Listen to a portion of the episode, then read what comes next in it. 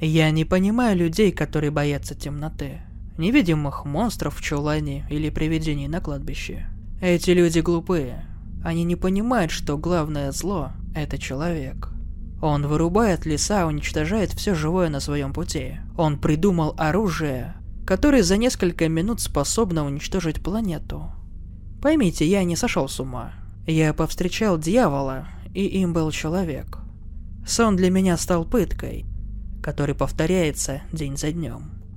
Жить с мыслью, что твой сосед, коллега, друг, любимый может быть потрошителем, и вас это не пугает? Хватит вопросов, вы не поймете всего ужаса, который я испытал. Такого не пожелаешь даже врагу. Да чего врагу? Никому не желает того, что пережил я. Пустые слова. Мысли сбиваются, руки дрожат.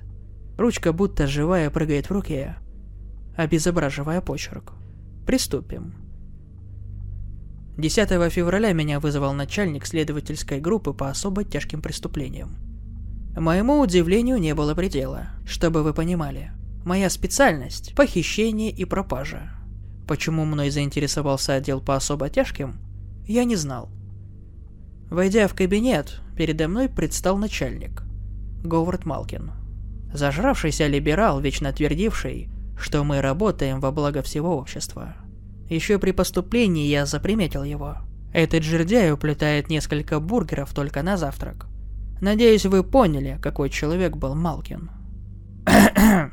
Шнейдер, я поручаю вам важную работу. Слегка покашливая, пробормотал он. Поподробнее, пожалуйста. То ли уставшим, то ли раздраженным голосом сказал я. Он быстро засуетился так, как позволяло его увесистое тело. Нашел, да-да-да, вот оно. Малкин протянул мне папку, где большими красными буквами было написано «Дело закрыто». На мое лицо проскочила легкая улыбка, а затем смешок. «И что вы от меня хотите?» Вдруг моего начальника как будто начал душить сам дьявол. Говард начал припадочно кашлять. Вмиг в моей голове проскочила мысль, что он вот-вот задохнется, и из его рта, как из зенитной пушки, начали литься слюни, если не сопли. Стол, рубашка, портсигар все было в желтых пятнах. Я невольно отступил, поражаясь столь мерзкому зрелищу. Он, не замечая слюней, протел рукой рот, испачкав рукав и злобно посмотрев на меня.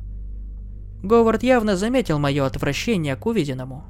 Подождав, пока кашель полностью стихнет, он немедленно выкрикнул. «Займитесь делом, мистер Шнейдер!» «Ублюдок!» – пробубнил я, покидая кабинет. Из-за его любви к еде и деньгам все поголовно называли его жидом. Врачей он не любил, гордо уплетая бургер, нередко заявлял, что медицина – сплошная трата денег. Мол, врачам лишь бы сотрать побольше. И что в здоровом теле здоровый дух. Этот мудак помрет от своей глупости. Время было обеденное, и я направился в столовую. Знаете, с чашечкой кофе и мягкой хрустящей булкой – думается намного проще, чем в пыльном офисе. Налив горячего ароматного кофе и проглотив пряность, я открыл папку, слегка отхлебывая кофе, и немедля приступил к работе. Меня шокировало увиденное. Там было ничего расследовать. Документ содержал три листа. Фото улики, место, где обнаружили, имена следователей, которые вели дело задолго до меня. «Он издевается?» – невольно вскрикнул я. Поняв, что на меня смотрит не одна пара глаз за соседними столиками, презрительные взгляды как будто впивались мне в спину. Я торопливо допил свой уже остывший кофе и, не притронувшись к откусанной булке, покинул столовую. Раз взялся за работу, то извольте ее выполнить. Я знаю, что это дело всего лишь еще одна тайна из тех, которые давно потеряли разгадки. Первым делом надо всегда осматривать улики, ведь улика – это ошибка преступника. Мы, как учителя, показываем детям, что плохо, а что хорошо, ругаем их и поощряем. Уликой оказывается пакет с белым веществом. Я знаю, что вы подумали. Якобы это сокровище наркоторговца или перехват посылки из темной части интернета. Но нет, в пакете находился порошок, состоящий на 100% из измельченной в труху человеческой кости. К сожалению, на складе я не обнаружил столь интересный экземпляр. Как в целом не обнаружил дело в базе. становилось все интересней и интересней. Разве может что-то существовать и не существовать одновременно? Свое дело я прозвал просто и понятно. Код Шрёдингера. Еще тогда я задумался о подлинности дела. На моем веку такие преступления были сфабрикованы. И скорее это работа какого-нибудь шутника, чем реально существовавшего потрошителя. Местом, где был обнаружен тот злополучный пакет, был тихий лесок, который был расположен недалеко от не менее тихого городка. Я сам вырос недалеко от этих мест. В 90-х было много пропаж людей. Утром выходили на прогулку и пропадали. Как сейчас помню. Ходили байки про кровожадного монстра-людоеда. Дурацкая песня, думаю, сейчас я.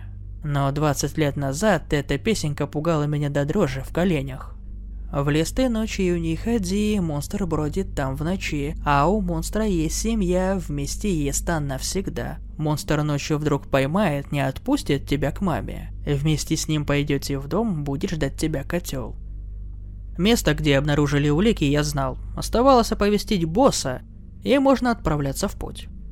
Дверь начальника была заперта. «Опять жрет?» – подумал я и отправился к машине. Ехать было часов пять, так что я, торопясь, сел в машину. Ставил в ключ, и мотор, как свирепый хищник, завыл под капотом. Я люблю свою машину. Она досталась мне от отца. Я исколесил на ней не одну сотню миль, наслаждаясь последним подарком отца.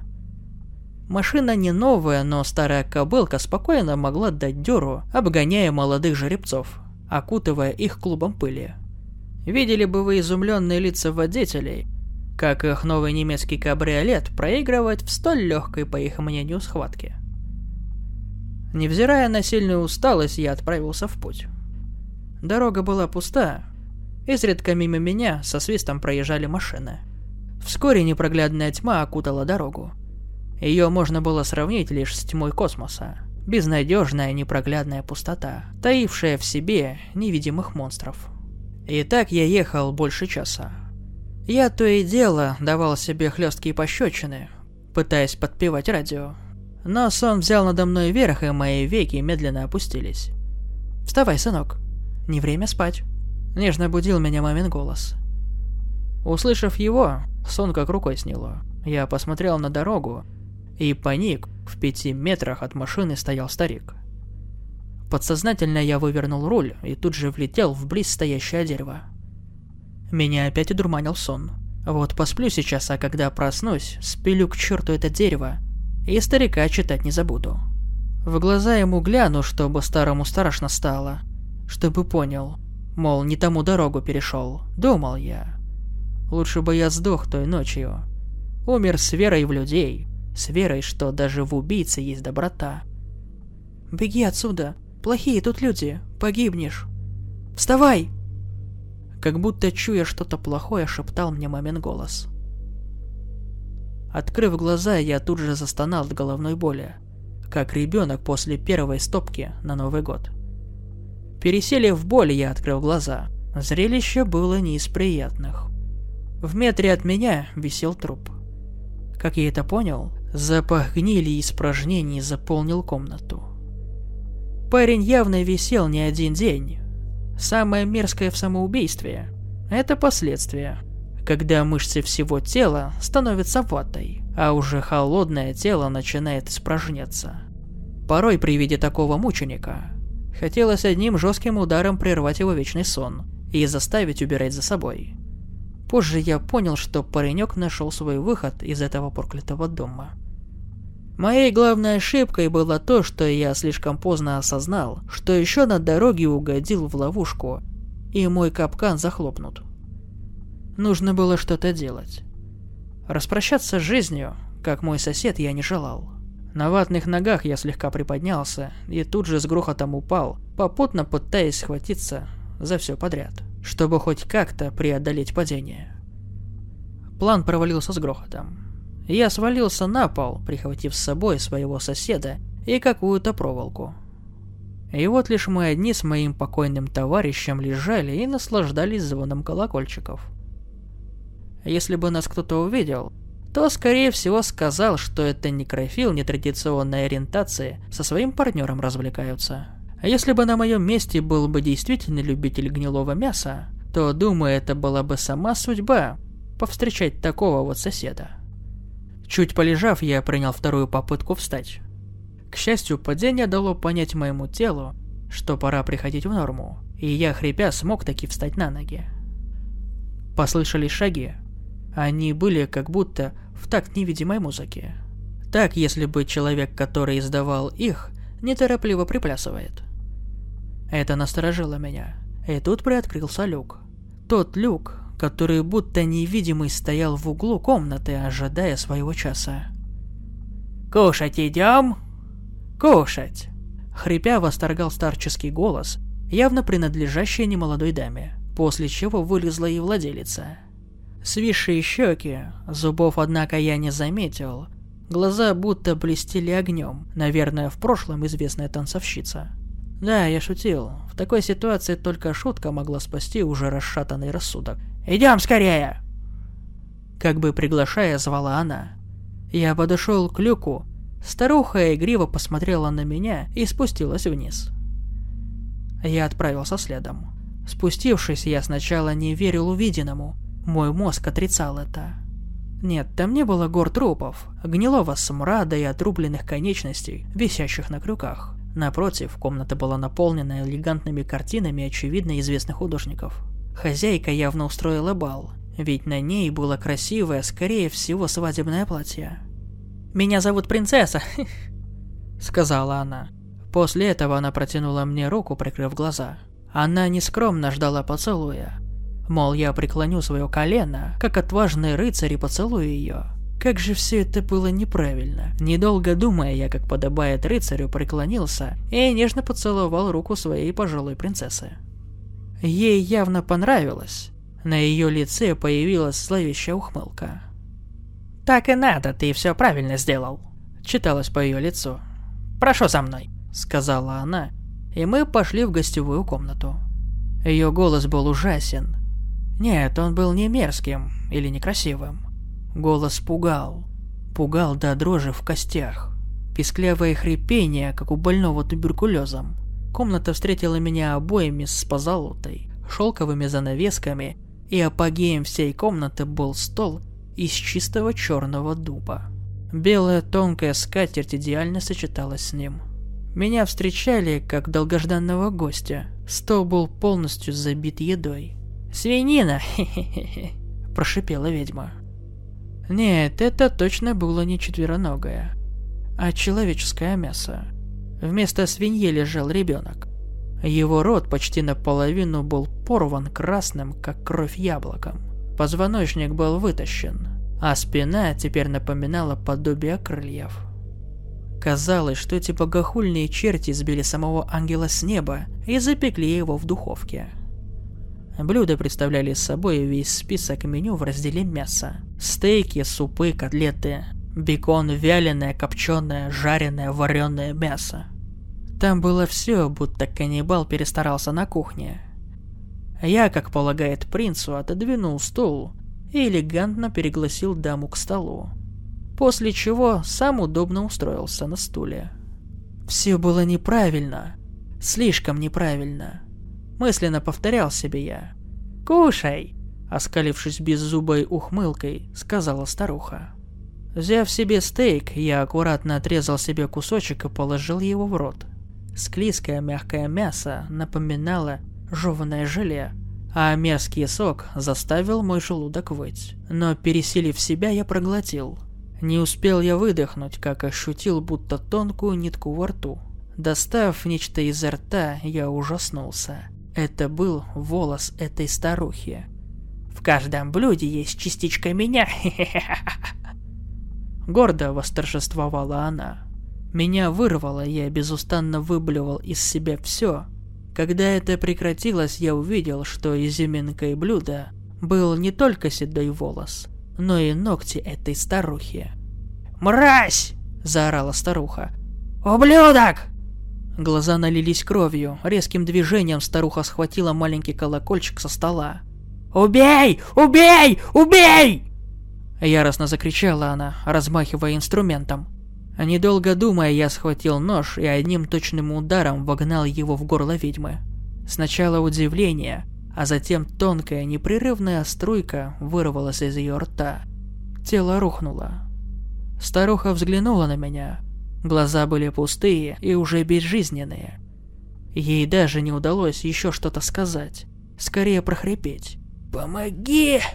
Она, видимо, сошла с ума, думал я. «Помоги, любимый!» Нет, это явно говорили не мне. Взглянув ей в глаза, я сразу же понял, что смотрела она не на меня. Смешок, а потом неописуемый ужас сковал меня цепями. Повернув голову, я увидел того самого старика с дороги. Удар, темнота, а затем поле пшена. Мама поглаживала мои кудрявые волосы. Мне стало легче. Весь ужас закончился. Думал я. Твое время еще не пришло. Ужас только начинается. Огласил грубый голос, и я проснулся. Рев бензопилы оглушил меня. Комната отличалась от тех, в которых я был. Если раньше они представляли собой богатое убранство семьи известного помещика, то сейчас мое окружение напоминало камеру пыток, прямиком позаимствованную у средневекового инквизитора. Интерьер комнаты был интригующий. Ножи различной длины, колбы, пробирки, щипцы, циркулярные пилы. Видимо, я не первый, кто угодил в столь кровавую ловушку. Помещение будто насквозь было пропитано болью и страданиями. Но что больше всего меня поразило, это коллекция полицейских жетонов – Идеально чистые, они находились в рамках. Их было десяток, а то и два. Мое ознакомление прервал жердяй, валившийся в комнату. Гора жира, но никак не человек. «Как ты...» Не договорив, закашлял жердяй. Видимо, маска на голове, у него гибрида свиньи, была слишком плотной и сильно затрудняла дыхание. Сильная дышка мучила моего палача. Жердяй стянул с себя маску, давая кислороду войти в его собравшуюся морду. Я был готов увидеть все, даже если бы под маской не было головы. Этим мясником был мой босс. Говард Малкин. «Как ты посмел?» – закричал Малкин. «Не жди легкой смерти, Шнайдер! За свой подвиг ты еще долго будешь гнить в стенах этого дома!» Он и в прошлом был мудаком, а теперь опустился еще ниже в моих глазах. Взяв со стола циркулярную пилу, Говард включил ее. Неторопливо подошел ко мне и аккуратно легким движением начал отпиливать мне пальцы. Мясо прошло, как нож по маслу. А вот кость всегда трудно идет. После нескольких минут его действий, палец с мокрым шлепком упал на пол. Я завыл, боль была невыносимая. Представьте, будто вашу руку поместили в кипящее масло. И вот вы сидите, смотрите, как скорчит ваше мясо. А повар, будто не замечая, что вы еще живы, переворачивает ее, чтобы каждая сторона прожарилась как следует. Сквозь боль я осознал, что тупость Говарда дала мне надежду сбежать. Этот придурок отпилил мне большой палец, оставался только мизинец. Что дальше, средний? А может лучше с конца? Я поражен тобой, Шнайдер. Ты не умоляешь меня о пощаде, даже не пытаешься освободиться. Похвально, сказал мне Малкин. Ох, как же ты ошибаешься, жердяй. Ухмылка показалась на его лице, а затем пила продолжила свою незаконченную работу. Звук рвущейся плоти, следом шлепок. Я держался как мог, чтобы не выключиться. Рассудок, словно тронувшийся ледник, начал медленно покидать меня. Рука уже спокойно могла вылезти из наручников. Пилу заклинило, Говард недоуменно попросил меня подождать и начал копаться в деталях инструмента. Это был мой шанс. А вдруг в комнату вбежал ребенок, 8-9 лет. Он стремительно побежал в мою сторону, схватил палец и с невиданным мне восторгом начал его жевать. «Майкл, уйди!» – недовольно буркнул Малкин. Ребенок, хихикая, будто играя в игру, вылетел из комнаты. А мой убийца стоял и разбирался с неработающей пилой. «Да что ж тут не так, не пойму?» Он замер. Потом обернулся, заметив меня, с грохотом упал. Этот жердяй не заметил, как я вылез из наручника, и уже был сзади. Не мешкая, я полоснул его по ноге, обрезав часть сухожилий. «Ключи!» – угрожая ножом, прошипел я. Он протянул мне ключ, и я уже полностью освободился от таков. Настало мое время повеселиться. Теперь он уже сидел в том проклятом кресле. Я тисками вытащил его желтый язык изо рта и аккуратно отрезал его, после чего сразу же прижег рану газовой горелкой. Он не мог так просто умереть. Я был прав, когда говорил, что от своей тупости он сдохнет. Пилу я починил сразу. Кусок моего сухожилия не давал ей нормально работать. Прошла минута, две, три. Я потерялся во времени. Когда я закончил, на стуле уже не было человека, лишь бесформенный кусок жира, без рук и ног. Теперь мы были квиты. Обмотав раненую руку грязной тряпкой, я взял себе нож, тот, что побольше, и вышел из комнаты. Оставалось выбраться. Единственной преградой был старик. Не мешкая, я стал искать выход. Это был не дом, а целая усадьба. Всюду висели портреты каких-то богатых дворян 18 и 19 века. Порой встречались и совсем старые, 15 и 16 века. Люди на картинах были разные. Но не имена, были лишь фамилии. Нет, это не просто семья каннибалов. Они были целой династией пожирателей людского мяса. Усадьба представляла собой огромный лабиринт дверей. Каждая комната была будто под копирку. Что уж тут говорить, я насчитал как минимум пять спален, точь-точь походивших друг на друга. И вот, проходя еще один поворот этого нескончаемого лабиринта, я оцепенел. Прямо в мою сторону шагал старик. Пустые стеклянно-белые глаза парализовали меня. Я представил, что вот сейчас он меня и убьет. У него не вышло на дороге, но второй шанс он не упустит. Невольно я отшатнулся к стене и вжался в нее. Он прошел мимо, зашел за поворот и исчез из виду.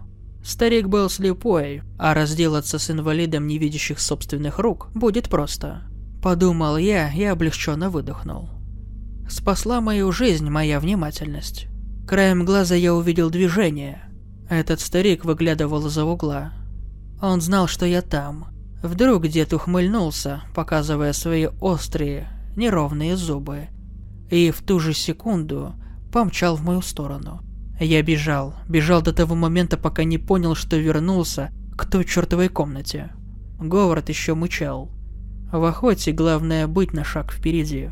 Охотник всегда в последний момент узнает, что охотится уже на него. Старик шагал впереди меня. Я, крича, кинулся убегать. Вот неловкое движение, и я падаю. Сильно ударившись, я отползаю на лестницу. Всхлипываю. Мычу от подступающей боли. Он стоял за моей спиной. Удар. Еще удар и, наконец, смерть. Наверное, так думал старик, но нет. Умер не я. На этот раз капкан закрылся не на моей ноге. Мой босс идеально сыграл свою роль. Старик наносит последний удар, затем ощупывает труп своего собственного сына. Изумление, а затем ужас от осознания содеянного.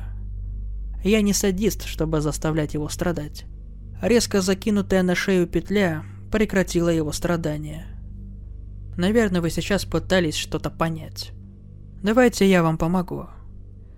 В пыточной, помимо моего чертового босса, я нашел веревку и инвалидную коляску. Веревку я перевесил через второй этаж. Говарда поместил уже на саму лестницу. Оставалось лишь крича побежать от старика, чтобы случайно упасть. Пройти на второй этаж и уже ждать нужного момента. Один конец уже был затянут на шее а другой был привязан к большому шкафу. Небольшое усилие, и шкаф с грохотом падает вниз. А тонкая бледная шея старика ломается, поднимая его высоко вверх. Наконец-то. Спустившись на первый этаж, я обнаружил дверь открытой. На пороге стоял ребенок, протягивая мне ключи. «Где машина?» – спросил я. Услышав это, ребенок куда-то резко зашагал. За домом стоял маленький пикап. Я сел за руль, а пацан проскользнул на заднее сиденье. Повернув ключи, машина с грохотом завелась. Пикап тронулся. Дорога по-прежнему пуста. Я бы так бы и ехал, если бы ребенок молчал. «Ты очень вкусный», — сказал он, посмотрев на меня через зеркало. Я молча остановил машину и спросил его. «Плавать умеешь?» «Нет», — удивленно ответил мальчик. После чего я спокойно вытащил его из машины и выкинул с моста. После чего просто поехал на заправку. Я очень сильно хотел есть.